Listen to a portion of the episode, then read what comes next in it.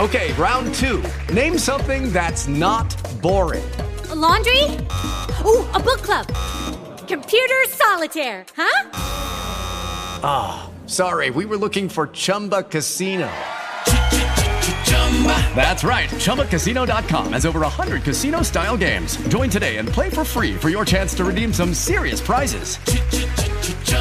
ChumbaCasino.com. No purchase necessary. Full prohibited by law. 18 plus terms and conditions apply. See website for details. Hello, it is Ryan, and I was on a flight the other day playing one of my favorite social spin slot games on ChumbaCasino.com. I looked over the person sitting next to me, and you know what they were doing?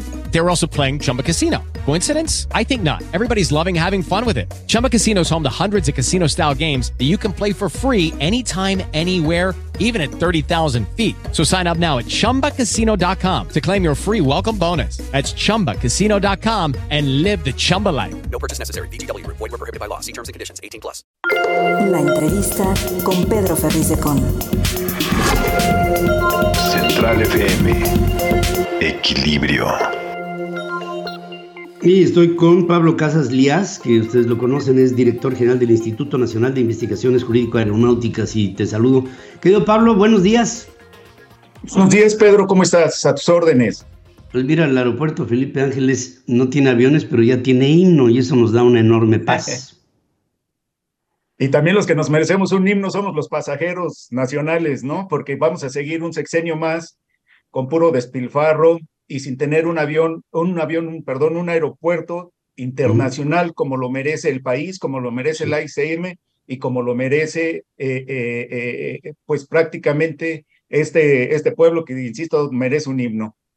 Así es, Pedro, pues finalmente, mira, se publicó apenas la estadística oficial por parte de la Agencia Federal de Aviación Civil, en la que en comparación al mes de enero del 2022, el AICM tuvo un incremento en tráfico de pasajeros del 23.1%.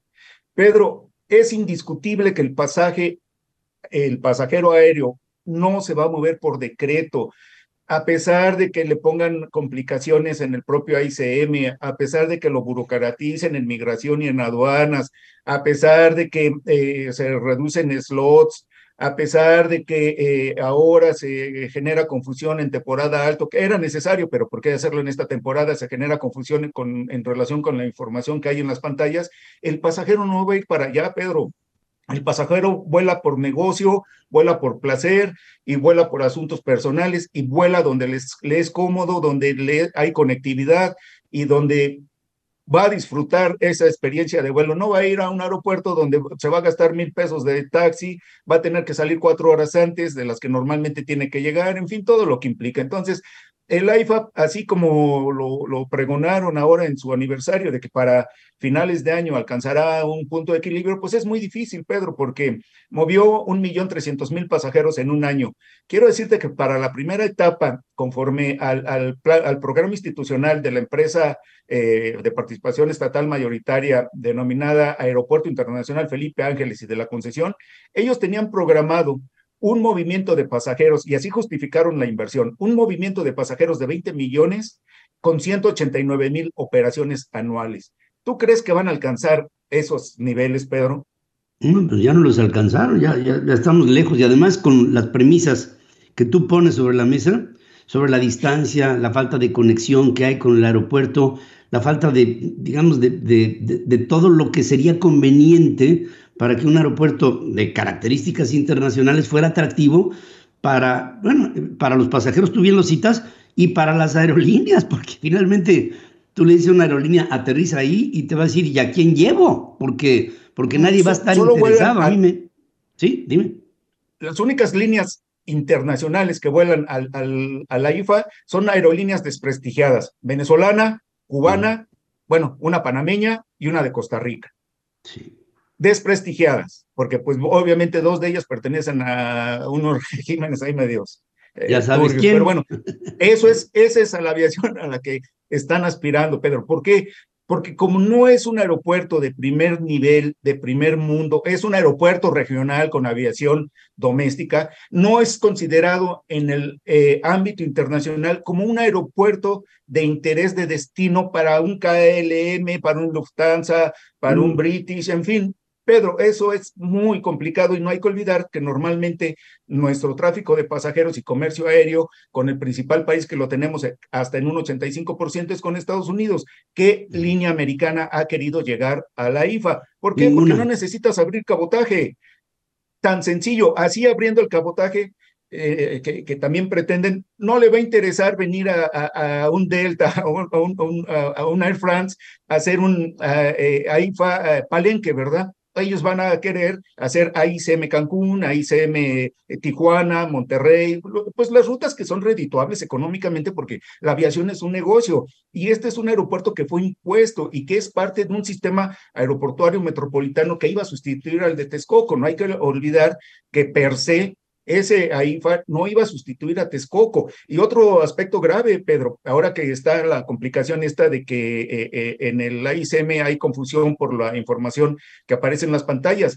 Desde el Plan Nacional de Desarrollo 2019-2024 que elaboró la 4T, está establecido que se le tenía que construir una Terminal 3 en la zona de hangares oficiales a la ICM para poderle dar mayor solvencia y mejor atención a todo ese pasaje. Bueno, a pesar de que ellos lo sabían antes de que fueran gobierno, de que lo establecieron como un compromiso en su Plan Nacional de Desarrollo, no se construyó esa Terminal 3.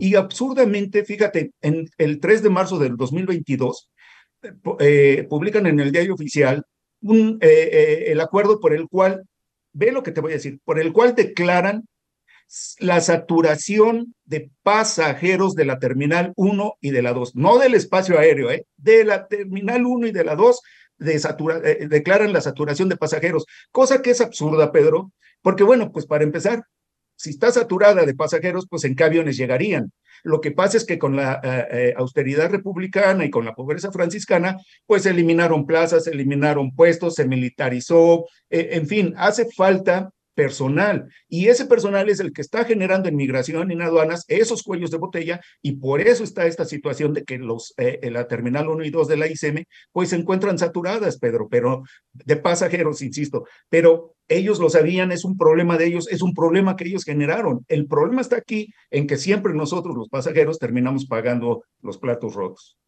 Pues ahí está, eh, a un año de la inauguración del primer aeropuerto que en mi vida y en tu vida, Pablo, hemos visto sin aviones. Hoy este aeropuerto se le considera por la Administración Federal como una de las obras más importantes en el mundo. El Aeropuerto Internacional Felipe Ángeles, que ya tiene este himno. Y la situación sigue igual y nada más nos queda para el público una posibilidad que yo estoy seguro que coincidirás conmigo. En algún momento, pronto, después del 2024, se tendrá que retomar el proyecto del nuevo aeropuerto internacional de la Ciudad de México, ese que se abandonó para poner a México en donde debe de estar. Y en la IFA, bueno, hay que se utilice para, para lo que sea. Este, Mira, Pedro, otra cosa. E, ese aeropuerto no aparece ni siquiera, ya no digas internacional, no aparece ni siquiera entre los 10 primeros del país.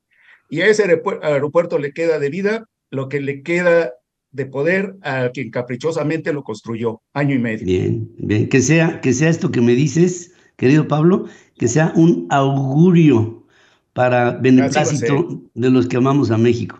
Te mando un abrazo, te veo muy bien y te agradezco mucho tu presencia aquí.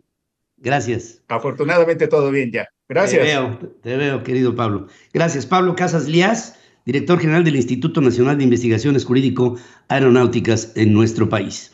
Soy tu amiga Adriana Branis y hoy te quiero recordar cuatro cosas que son muy importantes para nosotros. Uno, dale me gusta, dale like a todas nuestras transmisiones y videos en todas nuestras plataformas. Dos, comenta en Central FM Equilibrio.